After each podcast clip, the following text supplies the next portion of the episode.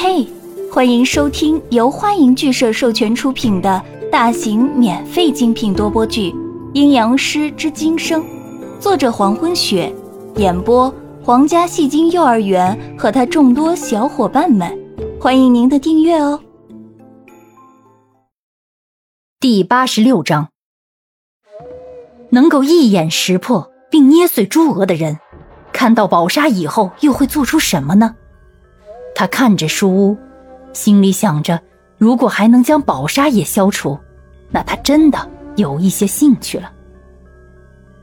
前世今生书屋，回到书屋以后，二楼的灯就亮了起来。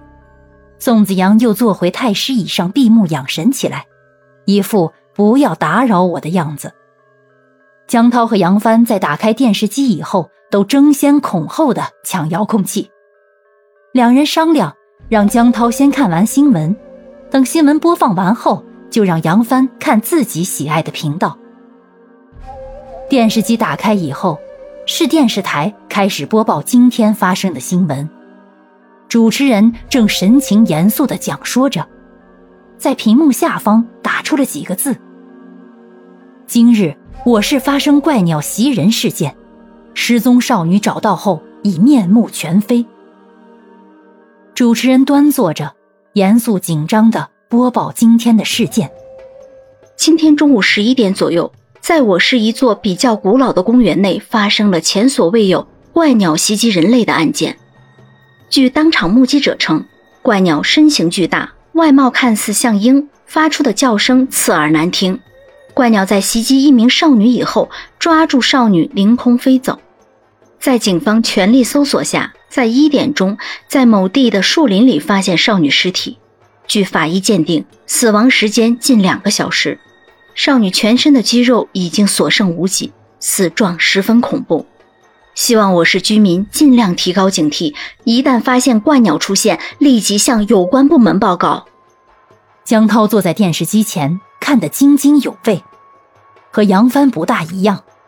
杨帆一听到死人了，眼睛开始翻白眼。做呕吐状。哎呀，恶心！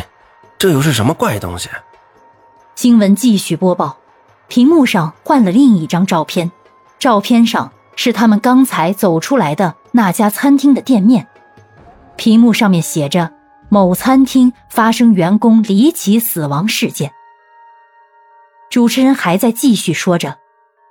今天下午五点左右，在我市某一处餐厅发生员工离奇死亡案件，案件原因还在调查中。据法医鉴定结果表明，死者在下午三点左右死亡，死亡原因尚不明确。在这里，我电台全体工作人员提醒我市所有居民一定要注意个人安全。接下来，请收看其他方面的新闻。杨帆虽然一直在搞怪。但是新闻上的内容却也听了不少。他看看江涛，看见没？就是咱们去的餐厅。知道。江涛目不转睛的看着电视机。您老可真用心，你家又不是市政府，那么关心干嘛？人家给你钱啊。杨帆干脆躺在沙发上，双脚叠在一起，很舒服的晃悠来晃悠去。客厅的窗户是关着的。并没有打开。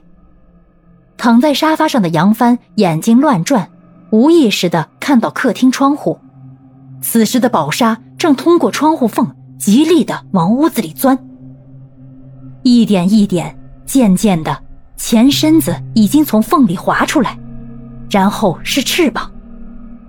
看到这儿，杨帆的眼睛骤然间睁大，然后拿脚去踹坐在不远处的江涛。喂，江涛。江涛，你看，江涛有些恼火，他不喜欢别人打扰他看新闻。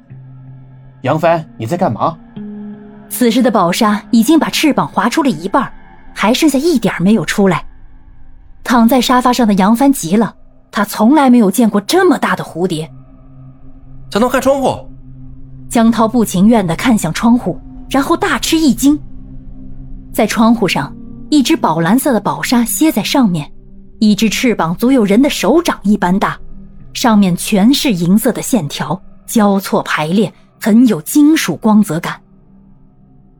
杨帆用手拨了拨江涛：“你你你见过这么大的蝴蝶吗？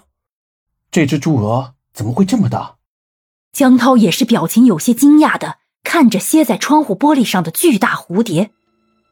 在此之前，宋子阳只给大家解释了朱娥，并没有告诉他们，朱娥的首领就是宝沙。如果说朱娥是吃人以后所剩的残渣，依靠邪气变化而成的，那么宝沙就是用人的头骨所变化成的巨大鹅类。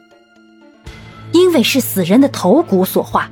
所以变成宝沙以后，体积也是相对猪鹅来说更大一些，而且宝沙具有一定的思维，会服从主人的命令，而主人就是把它变成宝沙的人。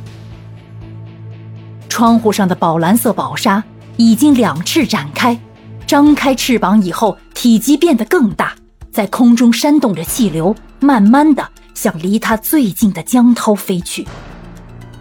坐在椅子上的江涛先是有些呆，随即反应过来，立刻站起身，往后退了几步。宝沙见江涛躲开，没有追赶，而是直冲冲地向杨帆飞去。杨帆原本还好奇着，一看情况不对头，也警觉起来，拿起沙发靠垫，用力地朝宝沙扔了过去。宝沙的翅膀一扇动，轻轻躲了过去，又接着向杨帆飞去。他的思维能力极低，只知道主人要他吃掉叫子阳的人，却不知道子阳是谁，所以见到人它就会发动攻击。感谢您的收听，如果喜欢，请点击订阅、转发、评论哟，爱你们，比心。